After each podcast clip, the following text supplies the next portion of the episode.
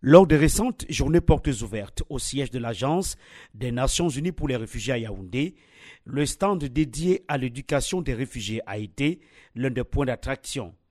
De nombreux réfugiés éprouvent parfois des difficultés à poursuivre leurs études universitaires dans le pays d'accueil. Abou Zainabou, une jeune centrafricaine réfugiée au Cameroun depuis 2014. En Centrafrique, j'étais étudiante et faisais la première année la banque finance avant de venir ici au Cameroun. Et quand je suis arrivée ici au Cameroun, je me suis inscrite à soi en première année.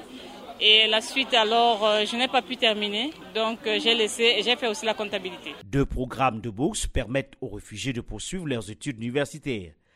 Pascal Blaise Makondo, assistant chargé à l'éducation HCR à Yaoundé. Le programme de bourse ZAFI, c'est un programme qui est financé essentiellement par le gouvernement allemand et qui permet de financer les études supérieures aux réfugiés qui sont installés dans le pays d'asile. Pour le Cameroun, on a chaque année environ 50 places qui sont offertes en fonction des budgets disponibles aux jeunes réfugiés afin qu'ils puissent continuer les études. L'autre programme, ce sont les voies complémentaires euh, en éducation. Nous facilitons la scolarisation dans les grandes universités européennes aux réfugiés qui sont installés au Cameroun. 17 réfugiés ayant choisi le Cameroun comme premier pays d'asile sont actuellement inscrits au cycle master en Italie et en France grâce au programme ICOR, University Corridors for Refugees, et Univers, qui ouvre un couloir universitaire au master pour des réfugiés.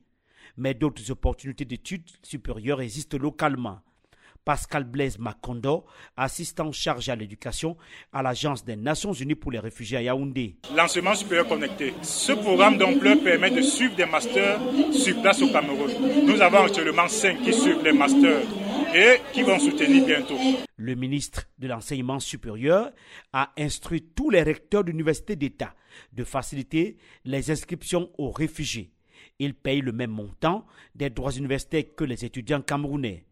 Oliver Bier, représentant résident du HCR au Cameroun. L'autonomisation, c'est s'affranchir de l'aide humanitaire. On peut vous assister pour sauver votre vie lorsque vous avez tout perdu, mais après on fait quoi? Est-ce que toute votre vie vous allez là attendre la main et demander l'assistance, l'assistance? Ça, ce n'est pas une vie digne.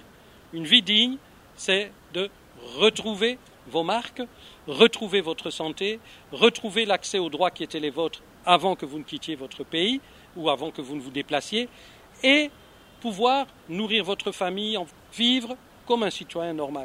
Le gouvernement affirme avoir dépensé 50 milliards de francs CFA entre 2016 et 2022 pour leur protection et la recherche de solutions pour une vie dans la dignité.